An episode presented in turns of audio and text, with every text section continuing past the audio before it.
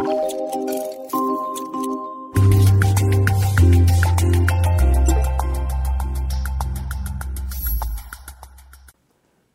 bonjour, je m'appelle Bruno Fautrel, je suis donc professeur de rhumatologie et j'ai eu le plaisir de coordonner la rédaction du PNDS, Programme national de diagnostic et de soins concernant la maladie de style de l'adulte durant l'année 2018.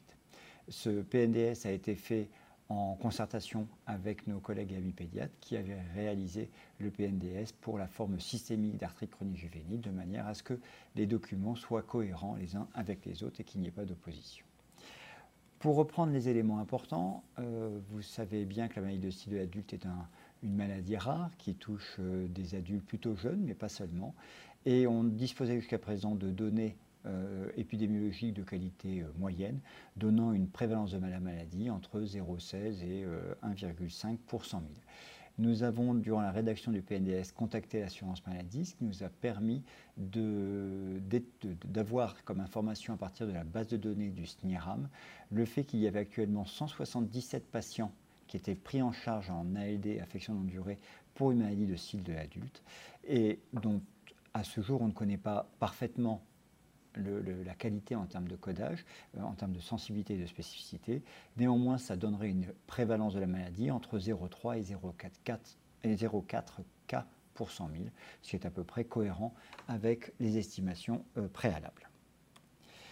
Les objectifs euh, principaux de la prise en charge initiale que nous avons affirmés dans le PNDS étaient le fait qu'il était important d'établir le diagnostic de maladie de style de l'adulte, ce qui n'est pas forcément simple, d'éliminer les diagnostics différentiels, ce qui était un vrai challenge pour le clinicien, d'évaluer la sévérité et si possible le pronostic de la maladie afin de mieux organiser le traitement et enfin donc de définir le plan d'action euh, et la stratégie thérapeutique. Un rappel a été fait sur les critères de classification dont nous disposons à ce jour. Il y en a deux qui sont bien validés maintenant, les critères de Yamaguchi et les critères de Fautrel que nous avions fait il y a maintenant presque 15 ans, avec euh, euh, les deux critères qui sont euh, présentés avec leurs nécessaires critères présents, critères majeurs ou critères mineurs. On a insisté sur le fait qu'on disposait depuis l'année 2017 d'une étude faite pour valider ces critères, dans lesquels on voit que les critères de Yamaguchi, qui sont la référence le reste finalement avec une sensibilité et une spécificité de plus de 95% et une excellente valeur prédictive positive et négative. On a également durant euh, cet euh, euh, exercice de validation regardé la combinaison des critères de Yamaguchi avec le dosage de la ferritine, soit ferritinémie donc totale, soit ferritine glycosylée, vous voyez que ça permet d'améliorer encore la sensibilité des critères de Yamaguchi. C'est probablement la meilleure combinaison que l'on peut utiliser pour essayer d'aider au diagnostic. Ces critères, on le rappelle, étant des critères de classification et non pas des critères de diagnostic qui certifieraient à 100% le diagnostic. Autre élément, euh, c'est la rédaction d'une liste de diagnostics différentiels qu'il faut euh, éliminer. Euh, ces diagnostics différentiels, donc la liste en est souvent longue, mais nous avons essayé de, cadrer au maximum les choses. Et dans le PNDS est présenté ce tableau avec les, maladies infectieuses, les maladies néoplasiques ou les maladies inflammatoires qui pourraient mimer une maladie de style de l'adulte. Associé à ce diagnostic différentiel, nous avons rédigé un tableau avec la liste des examens complémentaires qui seraient pertinents de réaliser, soit de façon systématique, soit en fonction des éléments d'orientation, sachant que je vous en présente ici que la moitié, et il y a une deuxième moitié de ce tableau. Donc un petit peu fastidieux, mais le but est vraiment d'essayer d'aider le clinicien à explorer toutes les pistes possibles afin d'étayer le diagnostic au maximum. Euh, nous sommes à l'heure des prises en charge multidisciplinaires et également des parcours de soins. On a essayé donc de définir un parcours euh, sur ce tableau. Euh, ce tableau est peut-être rédigé un petit peu petit, mais vous aurez le, document plus complet dans le PNDS, où l'on identifie selon les phases de la maladie, phase aiguë au moment du diagnostic, phase au moment de la maladie établie et également dans une phase plus évoluée et plus avancée, où on a défini le rôle du rhumatologue ou du médecin interniste, du médecin généraliste, des autres euh, personnels non médicaux euh, qui peuvent aider à la prise en charge de ces patientes pour être le plus global et le plus euh, donc, qualitatif possible. Dans les traitements médicamenteux. Nous avons rassemblé tous les traitements qui à ce jour ont été évalués avec euh, une première liste de traitements, euh, cinq molécules dont vraiment on, peut comment, bien évaluer l'efficacité et la tolérance, la cortisone, donc la prédnisone, le, que ce soit par voie orale ou par voie injectable, certaines biothérapies bloquant l'interleukine 1 ou bloquant l'interleukine 6, et enfin le méthotrexate qui reste d'actualité.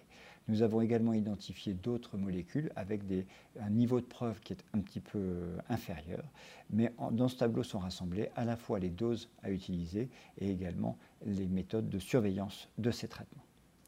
Dans le cadre de ce PNDS, l'un des éléments les plus importants était probablement l'algorithme de décision thérapeutique.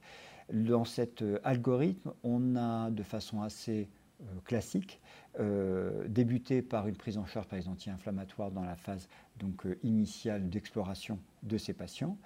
En fonction de l'évolution, eh bien, on a deux stratégies, soit le recours à la à forte dose, 1 mg kg, soit si on peut avoir accès rapidement au RCP de la filière, de la filière ou des centres de référence, donc le CEREMAIA ou le, centre de référence RAISE, euh, la possibilité de, traiter les patients d'emblée par une biothérapie euh, bloquant l'IL1 ou bloquant l'IL6, éventuellement associée à de la cortisone. Dans euh, le schéma où la cortisone a été utilisée en monothérapie, en cas d'une réponse complète, eh bien, on lance la surveillance. En cas d'une réponse partielle ou d'un échec, c'est là qu'on introduira, avec un délai qui peut être assez court, la biothérapie ciblant l'interleukine 1 ou l'interleukine 6 après une première ligne de biothérapie chez les patients qui ont une réponse inadéquate, eh on effectuera une rotation de ces biothérapies. Si on a traité d'abord par un anti-IL6, eh bien, on s'orientera plutôt vers un anti-IL1 et inversement si on a commencé par un anti-IL1.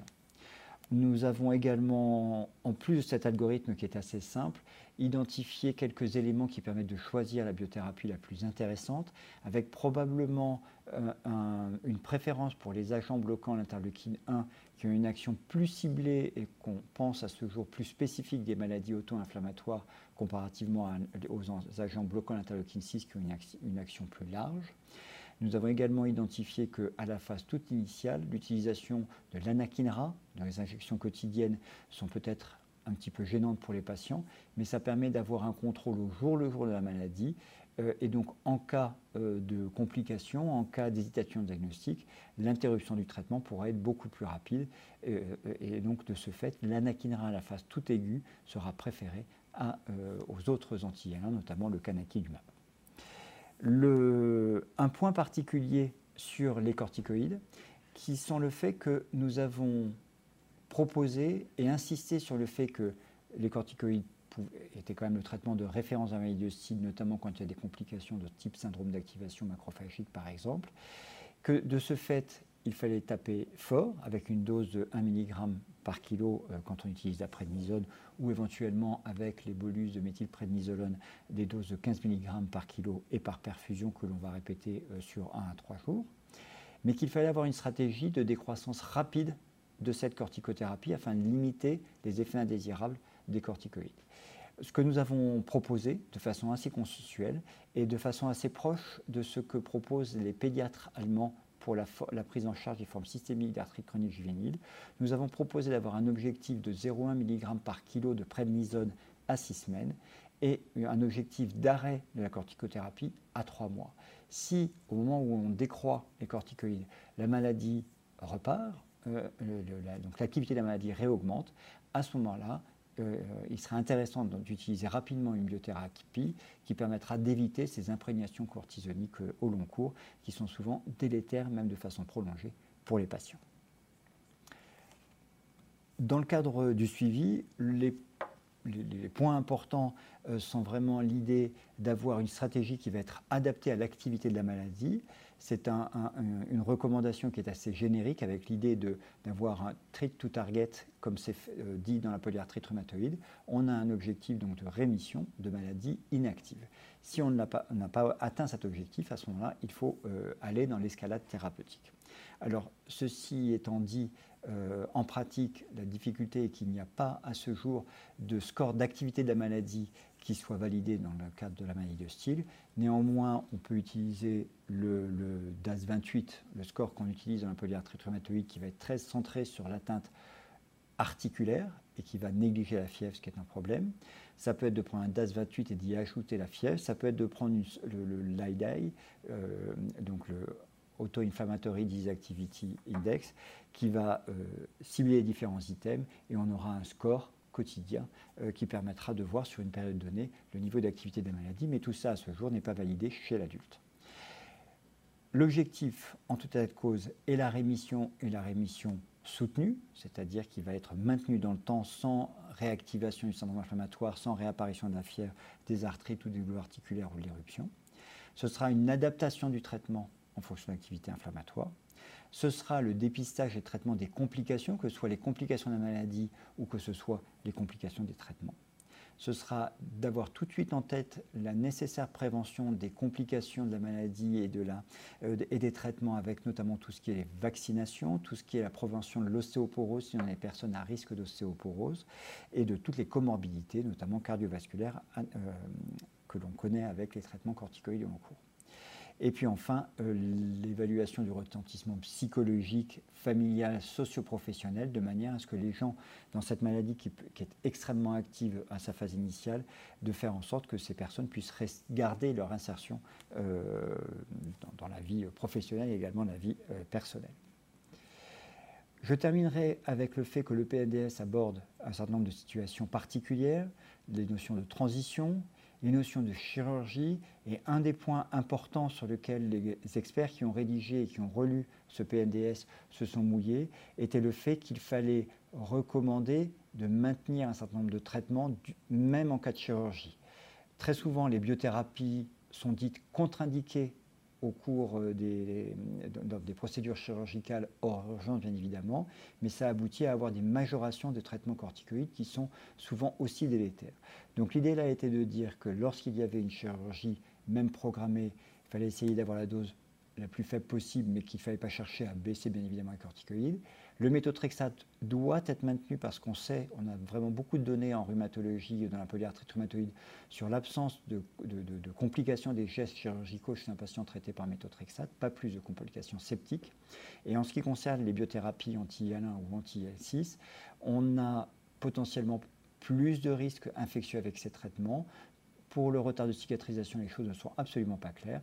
Et surtout, si on maintient ces traitements, cela va permettre d'éviter de réaugmenter euh, les hum, corticoïdes et donc ce sera toujours mieux pour les patients. dans les situations particulières, bien évidemment, nous avons abordé le point de la procréation, du désir d'enfant et également le problème des voyages et de la gestion des traitements lors des déplacements. Voilà un petit peu l'ensemble des éléments que nous avons évoqués et abordés dans ce PNDS en cherchant vraiment à être précis, à nous mouiller de manière à faire que la prise en charge des patients puisse être faite, quel que soit l'endroit où ils vont habiter, en sachant que durant euh, toutes ces années, toute cette rédaction, beaucoup d'efforts ont été mis en avant pour euh, renforcer les centres de référence et les rendre accessibles aux cliniciens qui se trouvent confrontés à ces maladies euh, rares. Et donc c'est important de remettre à leur place ces centres de référence et leur donner tout leur, leur rôle pour aider les praticiens à bien gérer ces patients, y compris dans les situations aiguës. Et je terminerai en remerciant tout le groupe de travail, à la fois les rédacteurs, mais également euh, les relecteurs, qui ont fait de ce PNDS un outil que nous espérons utile. Je vous remercie. Merci beaucoup Bruno pour cette euh, overview. Euh, si on réfléchit sur les traitements et la durée nécessaire des traitements, vous avez présenté la situation de la chirurgie, mais au long cours, combien de temps devons-nous maintenir ces traitements anti-IL1, anti-IL6 lorsqu'ils ont été initiés? Donc c'est une excellente question et comme euh, toutes les excellentes questions, je n'aurai pas une excellente réponse à, fournir. Euh, ce qui apparaît clairement, c'est que premièrement, il faut obtenir une rémission stable. Au départ, il y aura peut-être des corticoïdes et que ces corticoïdes, on ne peut pas les laisser au long cours. Donc il faut absolument qu'on arrive à décroître et arrêter. À partir du moment où on est passé sur le régime des biothérapies, avec une dose de corticoïdes nulle ou euh, vraiment minime, on, a dans l'idée que c'est la, dose de 0,1 mg par kilo en deçà de laquelle on n'a pas de complications de la corticothérapie au long cours. Donc si on est dans cette situation, est-ce qu'on peut prendre le risque d'arrêter le traitement? À ce jour, vraiment, on n'a pas de données de bonne qualité, on a les expériences des uns et des autres. L'idée est qu'a priori, on ne va pas chercher à arrêter brutalement les traitements, on va plutôt essayer de baisser progressivement les biothérapies avec des médicaments injectables. Ce qu'on va faire, c'est que l'on va espacer les injections. Au lieu de les faire euh, tous les jours par la, pour l'anakinra, on va peut-être les faire un jour sur deux. Des fois, dès cet espacement, on va avoir une reprise évolutive de la maladie. Donc des fois, c'est on espace un jour, on a six jours sur sept un traitement par anakinra. Pour le tocilizumab, un anti-SI, c'est un petit peu plus simple. On peut passer à une injection tous les 10 jours ou tous les 15 jours au lieu d'une injection toutes les semaines. Mais en tout cas, c'est cet espacement progressif qui semble le meilleur moyen de gérer la décroissance thérapeutique, euh, sachant que si la maladie reprend, il y aura quelques signes la fièvre qui va réapparaître, des douleurs articulaires, éventuellement le mal de gorge ou une éruption, mais on n'aura pas la grande poussée d'emblée et le patient aura la solution qui est de refaire l'injection de sa biothérapie. Donc c'est une façon pragmatique de dire que l'on va tester la faisabilité d'une décroissance. Quand est-ce qu'on doit le faire? Après un certain temps, au moins je dirais six mois de rémission vraiment maintenue. Euh, de quelle durée doivent être les paliers? Un certain temps, pour moi, c'est au moins trois mois avant de passer au palier euh, suivant, sachant que l'objectif, c'est la rémission. Si on peut, elle sera sans traitement, mais si on ne peut pas, on reste vraiment sur l'objectif de rémission et on s'accommode des traitements. Il existe une différence notable entre la forme d'AGI systémique et la maladie de style de l'adulte, qui est l'atteinte articulaire. Est-ce que pour vous, euh, cet élément est majeur ou est-ce que l'on peut considérer les deux maladies comme très similaires? Donc, de mon point de vue, les deux maladies sont très similaires. Et on n'a pas l'impression, on voit dans la littérature qu'il y a des formes qu'on dit très systémiques et des formes qui sont articulaires chroniques. Très honnêtement, dans les patients que l'on voit maintenant, cette différence, elle n'est pas aussi nette. Et je crois vraiment que dans une forme systémique de maladie de style, on a des patients qui peuvent avoir des arthrites ou des arthralgies et on n'a pas l'impression que leur profil évolutif soit différent. Chez des gens qui ont 10 ou 15 ans d'évolution, souvent ils n'ont pas été traités par biothérapie rapidement. Moi, j'ai comme l'impression que c'est plus exactement la même maladie. Donc, chez l'adulte, arthrite ou pas arthrite, je ne vois pas de grande différence. Et j'aurais tendance à penser, mes discussions avec euh, nos petits camarades pédiatres me semblent aller dans le même sens. Finalement, c'est une limite des critères de l'enfant de dire qu'il faut absolument des arthrites. Et de temps en temps, s'il pouvait élargir les critères à arthralgie ou arthrite, ce serait euh, arrangeant. C'est souvent fait comme ça. Euh, vis-à-vis des marqueurs de cette maladie, marqueurs biologiques, mm. donc euh, ils n'ont pas été mentionnés, mais est-ce qu'il y en a Il y en existe dans d'autres champs de maladies, les interféronopathies, la signature par exemple, l'interféron. Est-ce que dans ces maladies très hyélin-médiées, on a des marqueurs biologiques ou des éléments d'activité de la maladie comme la SAA ou d'autres facteurs? Alors, on a euh, pour l'instant des marqueurs, oui, d'activité de la maladie, comme la CRP. Euh, des gens peuvent avoir une reprise évolutive de certains symptômes. Si la CRP est normale, ce ne sera pas lié à la maladie de, style. Donc la CRP est un excellent marqueur, peut-être plus dépendant de l'interleukine 6 que de l'interleukine 1, mais en tout cas c'est un excellent euh, biomarqueur ou marqueur d'activité de la maladie. La ferritine est également un marqueur très intéressant. La ferritine glycosylée pourrait être intéressante, mais surtout la phase initiale du diagnostic. Après, dans le suivi de l'évolution, enfin en termes de, mesures d'activité de maladie, il y a une inertie qui est probablement moins, moins pertinente, moins intéressante. Le, en plus, le résultat va être un petit peu différé dans le temps parce que c'est un examen un petit peu moins accessible. Donc finalement, avec la ferritine, déjà, on a une bonne information. Après, qu'apporte la SAA en plus? Ça ne m'apparaît pas clairement c'est un, marqueur de l'inflammation qui est intéressant. Est-ce qu'il serait plus spécifique que la CRP, par exemple, dans la surveillance d'un patient? On n'a pas de données pour le dire de façon très nette. Euh, il pourrait être intéressant de, doser certaines protéines S100, mais ce n'est pas la, protéine S100 à 8 à 9 qui est facilement accessible, ce serait plus une autre protéine S100 qui pourrait être intéressante. Donc à ce jour, ce n'est pas de la routine. Et beaucoup de biomarqueurs qui sont proposés ne sont pas accessibles en routine actuellement. Donc finalement, CRP, ferritine, c'est déjà pas mal. SAA, si on y a accès, c'est un petit élément en plus, mais on peut vraiment s'en passer. la recherche de biomarqueurs dans une médecine personnalisée, c'est un élément majeur qui nous conduit beaucoup à, développer des approches multiomiques dans les maladies inflammatoires. Et j'en profite pour euh, vous interroger, Bruno, sur euh, le montage de projets européens, puisque vous venez d'obtenir, avec euh, Vassili Soumelis et tout un consortium européen, une grante européenne H2020 qui a été conduite et dirigée donc par la France au départ, mais c'est un, projet multinational et on, aimerait pouvoir avoir vos recommandations et avis sur le montée de ce type de projet, comment se faire aider. vous êtes aussi le pilote euh, d'un réseau de recherche CRI Immediate et il, existe des structures qui peuvent aider les cliniciens de la filière pour monter des projets de cette euh, envergure. Euh, oui, tout à fait. L'idée qu'on avait au départ était très orientée sur la maladie de style et sur les maladies auto-inflammatoires en disant on a des signatures pour les interféronopathies, et finalement, ce serait bien d'avoir. On a des auto-anticorps pour les maladies auto-immunes, et là, ce serait bien d'avoir une signature donc auto-inflammatoire. Et la maladie de cils, ou la forme euh, donc, de l'adulte ou la forme systémique d'arthrite chronique juvénile, était un cadre qui nous avait fait euh, discuter avec à la fois des généticiens, mais également avec des collègues à l'étranger, notamment en Allemagne, en Italie, en Suisse. Et on a bah, tenté les projets européens pour essayer d'obtenir des financements. Et on a découvert euh, bah, qu'il y en avait beaucoup de différents, des petits, des grands, des simples, des très compliqués.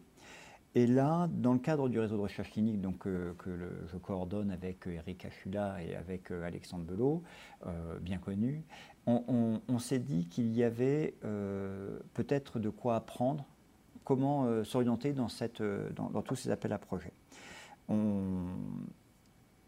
Première réponse à un appel à projet de petite dimension, qui étaient euh, les projets Eranet, que nous n'avons pas obtenus. Et puis on a vu apparaître un projet H2020 très gros, euh, très très bien financé, à hauteur de 15 millions d'euros, mais dure compétition puisqu'il n'y avait qu'un vainqueur à la fin. Dans, clairement, quand on lisait l'appel à projet en se disant oui, ça peut rentrer, mais en même temps, pour 15 millions d'euros, on ne peut pas s'adresser qu'à une seule maladie, il y a quelque chose qui clochait. Et là, on s'est orienté vers des gens qui connaissent ça, les cellules Europe. Donc en l'occurrence, c'était du réseau de recherche clinique FCRIN, donc qui est un, consortium de euh, huit réseaux de recherche clinique et quatre plateformes méthodologiques de recherche, euh, donc euh, ensemble qui est piloté par l'INSERM. Et là, ça peut être aussi les cellules Europe de l'INSERM ou d'une université. Et on a rencontré des gens habitués des appels d'offres européens qui nous ont traduit cet euh, appel à projet. Euh, des choses simples. Vous savez, s'il n'y a qu'un seul gagnant, probablement qu'il est déjà identifié et que cet appel d'offres a été fait pour ce futur gagnant. Donc, ça permet de se renseigner. Ça a été de dire, oui, mais attention, pour ce niveau-là, il faut couvrir un certain nombre de maladies et que ça a un sens, que ce soit cohérent. Donc, l'idée était de remonter à l'échelon maladie auto-inflammatoire. Euh, il y avait une forte, un fort composant omique multi-omique, mais donc on fallait aussi euh, sentir que c'était avec du big data, des analyses type machine learning, donc on avait besoin de bioinformaticiens et de biomathématiciens qu'on n'a pas dans notre environnement immédiat. Donc c'est ça qui a permis vraiment à la relecture euh, de, l'appel à projet, de dire, bon, ben, pour monter ce type de, projet, nous avons besoin de telle personne ou de telle structure, de telle structure, de telle structure. Derrière, donc ça, ça a été vraiment un premier temps. Et on a discuté avec les contacts européens que nous avions déjà, en disant, ben, vous avez chez vous qui vous connaissez, et comme ça, nous avons eu euh, autour de la table un certain nombre de partenaires. Deuxième élément, c'était de dire, oui, mais quand même, il va falloir qu'on se réunisse. Il va falloir, tout le monde dit que le langage des projets européens n'est pas le langage de tout le monde. Et, euh, effectivement, de temps en temps, la formulation des questions ou des chapitres n'apparaît pas clairement. Euh, quel va être l'impact pour l'Europe d'un projet.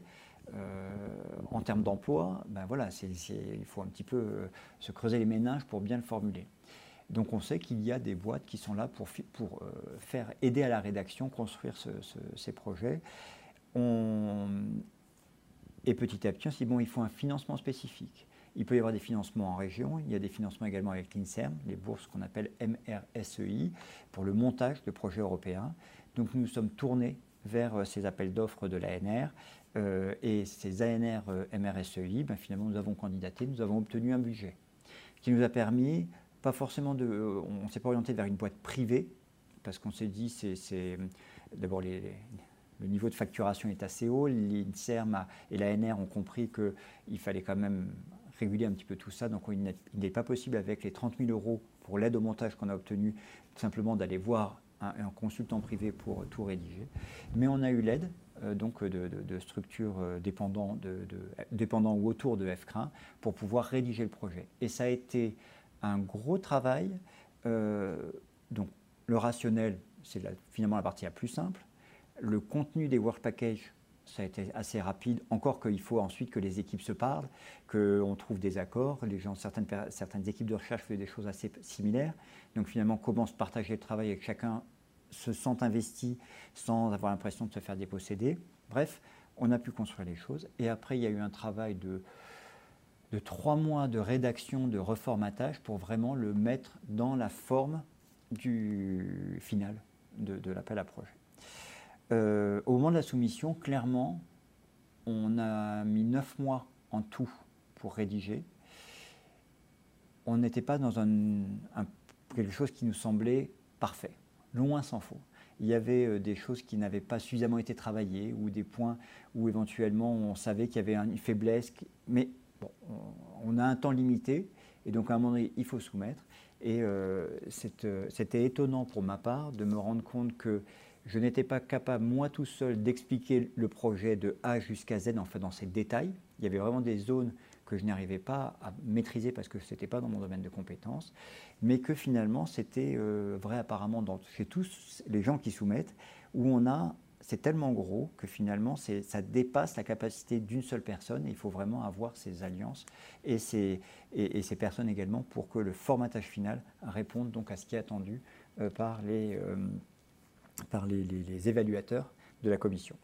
Sachant que les évaluateurs de la commission, il y a bien évidemment des scientifiques, mais il y a beaucoup de non-scientifiques qui vont être des gens un peu des économistes, des, gens, des lobbyistes à Bruxelles qui participent à, ces évaluations.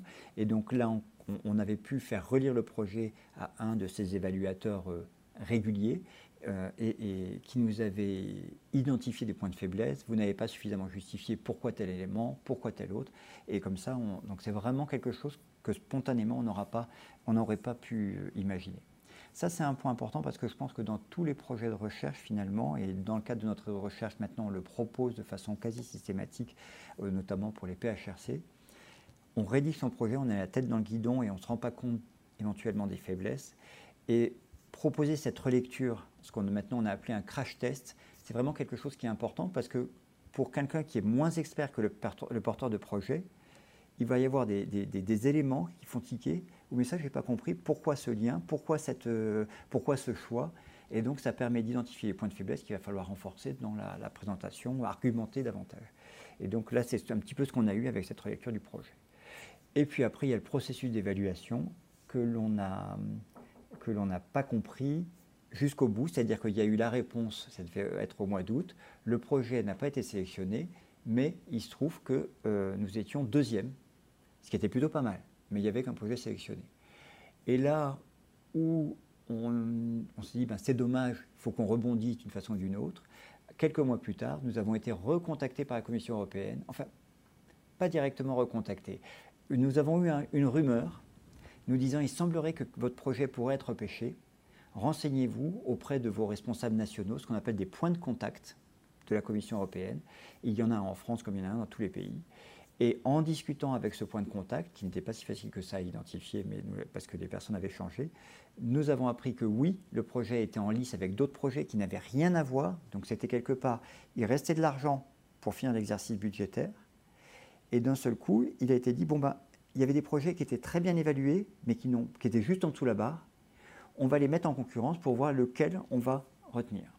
Et donc là, en l'espace de 10 jours, nous avons activé les réseaux en France, à l'étranger. C'était visiblement, il y avait un des, points de contact nationaux, donc en Allemagne, qui n'était pas tout à fait convaincu de l'intérêt du projet. Donc avec notre partenaire allemand, nous l'avons contacté de manière à réexpliquer le projet, à insister sur les forces du projet, à essayer de répondre aux faiblesses euh, identifiées. Et à la fin, cela nous a permis finalement d'être sélectionnés donc le 15 décembre, euh, donc euh, quasiment six mois après la réponse officielle donc du gagnant numéro 1 et nous sommes arrivés donc gagnant numéro 2. Donc voilà, ça a été vraiment un parcours qui a été long. En tout, entre la première réunion euh, qui, avait lieu en septembre 2017 et l'arrivée qui a été en, décembre, euh, pardon, en septembre 2016 et la réponse finale qui est arrivée en décembre 2017. Voilà, ça a été un long processus euh, de, pour avancer petit à petit et essayer de construire ce projet. Maintenant, tous les gens qui ont eu des projets européens disent le plus dur, c'est une fois que le projet commence. Effectivement, on s'aperçoit que la mise en œuvre du projet est compliquée. Il y a des règles de la Commission européenne qui sont des règles assez strictes, à la fois pour les, quelles sont les entités légales qui doivent signer, quand on doit signer, il y a des deadlines qui doivent être respectés, comment on gère l'argent. Et on a de multiples interlocuteurs, que ce soit l'INSERM, que ce soit l'assistance publique, que ce soit les directions d'hôpitaux, que ce soit euh, les universités. Et à chaque fois, il y a potentiellement des choses qu'il faut régler. Donc c'est un vrai on va pas dire parcours du combattant, mais euh, la réalisation du projet. répondre à un appel à projet, c'est compliqué. Arriver à décrocher le financement, c'est assez compliqué et assez dur. Et la réalisation du projet, c'est un nouveau challenge que l'on a à, à, affronter. Clairement, on a obtenu plus de 15 millions d'euros pour l'ensemble de ce projet. Ce n'est pas donné sans avoir quelques éléments de régulation et on a des rapports à fournir, on a des justifications à donner et tout ce qui est changé éventuellement dans le protocole parce que quelque chose n'avait pas été bien fait doit être validé par l'ensemble des partenaires, on en a 22, et par la Commission européenne. Donc c'est à chaque fois, on va dire, consommateur de temps. Merci beaucoup Bruno et félicitations pour, pour ce projet. Euh, je pense que le plus important, ce seront les résultats ce sont dans 5 ans. les résultats qu'on attend avec impatience. Néanmoins, si un expert de centre de compétences ou centre de référence de la filière FEDESER souhaite essayer de conduire un projet européen, eh bien, nous nous adossons au réseau CRI Immediate. On comprend que, et mesure que finalement, nous n'avons pas, nous, médecins, toutes les clés pour monter ce type de projet. Et donc, euh, Immediate est l'interlocuteur idéal pour euh, l'aide, l'accompagnement à monter ces projets en complément des structures locales euh, auxquelles le but n'est pas de se substituer, mais d'être une valeur ajoutée. Absolument. Ça, c'est un point important. Pour, il y a plein d'éléments sur lesquels on peut faciliter la construction des projets, que ce soit pour des aspects euh, réglementaires, des aspects de méthodologie, des aspects budgétaires. Il y a plein de choses sur lesquelles voilà, on, lisse les choses, on simplifie, on s'est déjà posé les questions, on a les réponses presque toutes faites, et il suffit de les ajuster pour projet par projet, et c'est le rôle d'Immediate. Parfait. Merci beaucoup.